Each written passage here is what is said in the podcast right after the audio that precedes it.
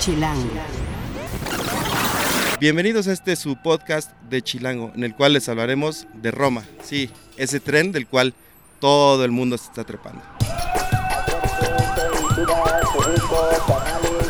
Chilango. Cine, conciertos, restaurantes, antros, bares, historias de ciudad, sexo, teatro, humor.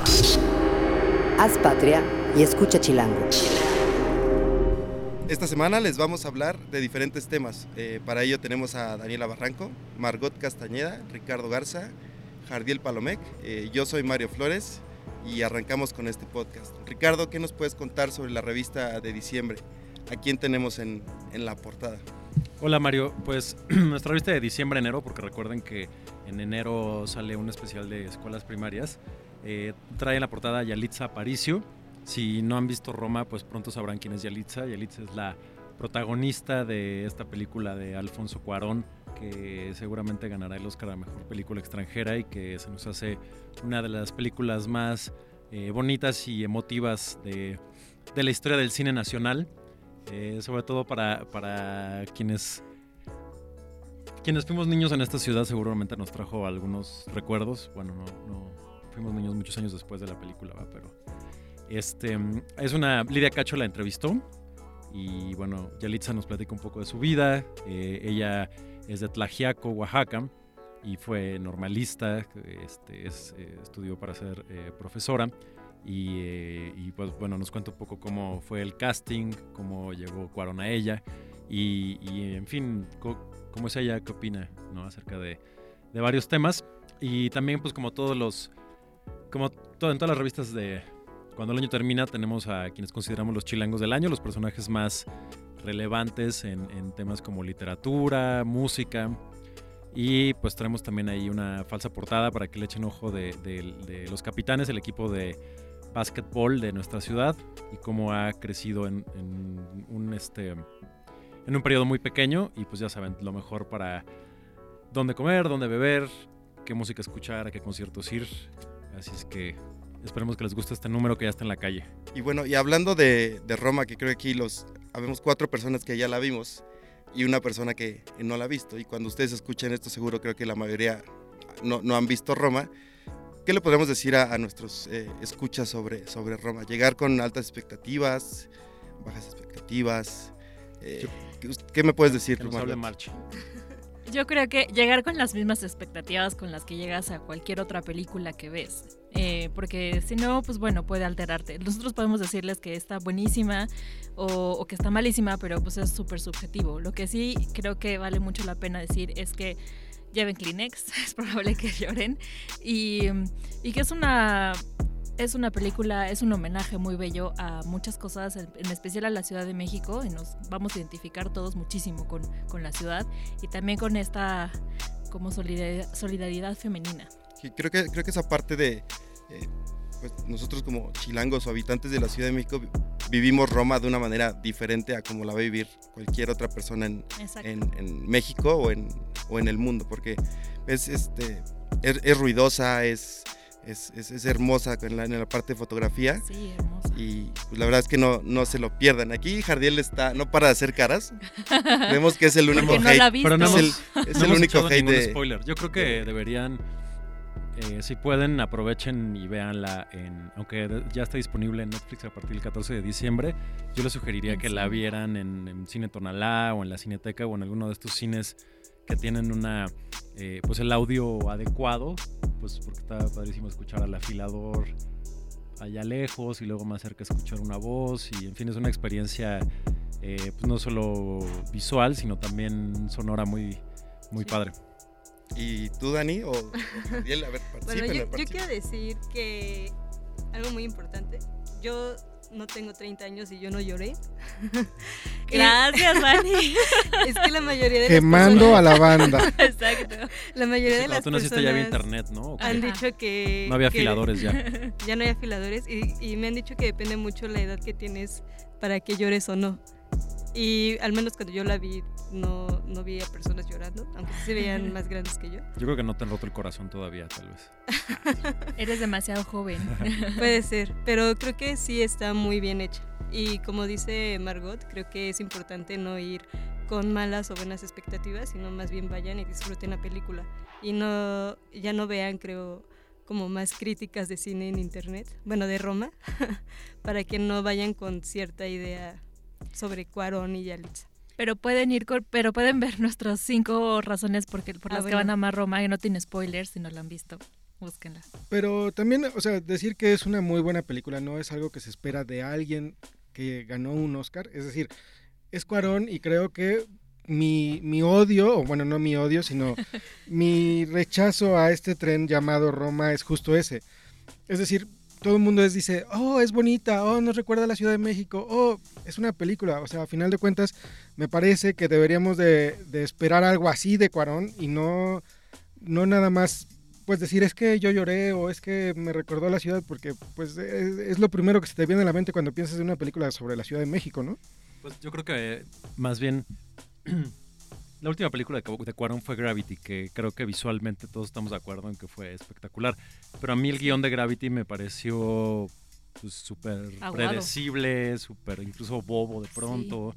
Eh, era como ver un- ir a ver una película a la megapantalla IMAX del papalote sobre el espacio, ¿no? Y decir, wow, qué padre, eh, digamos, tecnológicamente poder simular el espacio exterior de esta manera.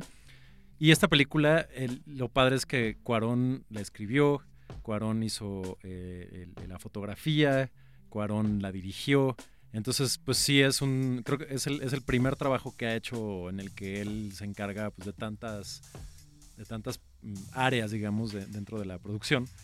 Y, mm, y eso hace que sea un trabajo más especial para él, porque a lo mejor tú puedes decir, bueno, sí, Cuarón es un gran director, pero no sabemos que Cuarón también, o, o quizá no lo sabemos de esa manera, fuera pues tan buen guionista y a lo mejor Sí. hubiera hecho también tan buen casting y a lo mejor fuera tan bueno eh, haciendo fotografía, ¿no? Porque pues la fotografía y los movimientos de cámara y demás, pues prácticamente toda la película es como una clase de cine contemporáneo, ¿no? O sea, en, en- en- en el, en el nivel de precisión de luz, de sonido. Es que Emociones. justo hacia allá iba un poco mi comentario. Eres la primera persona de todas las que he hablado con las que ya han visto Roma y las que no han visto Roma que me da al menos alguna razón coherente para ver Roma, porque todo el mundo me dice, pues sí, te, te recuerda a la Ciudad de México, es como de, ah, órale. Sí, pero ¿qué Wow. otras películas mexicanas? Es que cuando la veas igual y, igual y ya tienes una perspectiva distinta, porque no se parece a ninguna otra película mexicana en el nivel de, de que te identificas muchísimo con esa vida de la ciudad. Museo creo que tiene una parte muy parecida, que también es como una familia muy chilanga y, a- y habita la ciudad y todo, pero, pero Roma está es todo junto, ¿no? O sea, la fotografía es súper, súper, súper bonita y creo que ya con eso, o sea, ya con eso es algo que puedes disfrutar mucho. Pero creo que también es mucho decir que puede ser la mejor película de la historia del cine nacional, porque si además si estás diciendo que te identificas o no, o sea, obviamente no tal vez no te puedes identificar con una película de los 50 o de la época del cine de oro mexicano, ¿no? Y creo que tal vez también esto puede pasar en un futuro con Roma. Eh, y también eh, creo que eh, la historia como básica de la película creo que sí es también un poco sencilla, lo cual no quiere decir que técnicamente esté muy bien hecha. Incluso eh, Roma tiene muchísima más producción que Gravity, Sí, por lo que decía más. Ricardo, ¿no? Y está súper detallada, ajá, se tardó 10 años en hacerla, está súper bien detallada. O sea, Cuarón nos decía que, que incluso hasta las recetas que salen en la película son las recetas que hacía Livo, que es una nana en quien está inspirada Cleo, que es la protagonista. Me encanta que Dani diga. Cuarón nos dijo la día que nos invitó a cenar a su casa que Sí, esos detalles están padres, pero si no lo sabes y no te enteras de ellos y de todos modos vas a ver la película normal, de todos modos la vas a disfrutar porque además también es una buena historia. Bueno, y aprovechen eh, lo que queda de pues, diciembre y, y el resto del tiempo que estén eh, en pantalla o en, en cines alternativos, por así decirlo. Dani, ¿cuáles son las opciones para, para ver Roma en el formato, pues digamos, lo tradicional, en, en- sentado en una butaca, con el cine, con el, en la Con pantalla, palomitas. con palomitas y con, con el audio, porque el audio es, es espectacular, el audio que nos, que nos muestra Roma. Con proyector 4K y el sonido Dolby Atmos, creo que, bueno, más bien está en Cineteca Nacional, en Cine Tonalá, eh, y no estoy segura en qué otras salas tienen, tienen esas eh, peticiones técnicas, pero también está en cartelera de, de, la Casa del Cine, eh, algunas salas de, de la, UNAM, como la sala Julio Bracho, en el CUEC, en, incluso ha habido algunas proyecciones para estudiantes nada más. Em, ha estado en el Blackberry, está en cartelera de, de Movie Company, Cinemanía, está en un cine en Azcapotzalco. Eh, Ajá, creo, que nada más. Así es que pues... Ah, y el 14 de, diciembre ya sale en Netflix para quien, quien quiera verlo, desde su casa o en la comodidad. Pues para que entiendan por qué muchos dicen que es la obra maestra de Cuarón como cineasta, por qué le rinde un homenaje a la Ciudad de México y pues por qué todos están trepando a este mame llamado Roma. Así es que pues sigan nuestras recomendaciones. Y... Yo, solamente quiero hacer como un último comentario, voy a dejar una bombita ahí sobre la mesa.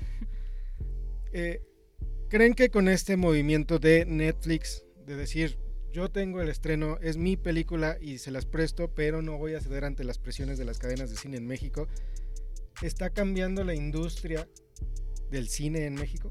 O al menos de la distribución pues al menos lo logró, dio un, un, golpe, de un golpe sobre la mesa en el cual pues los cines comerciales se quedaron sin proyectarla, donde uno como espectador va a elegir cuánto pagar, dónde verlo y, a qué momento verlo. Creo que sí, es, sí va a ser un, parteaguas para la industria del, cine. Digo, en México lo logró de buena manera para, para Netflix. Pues más bien los cines escogieron no proyectarla, ¿no?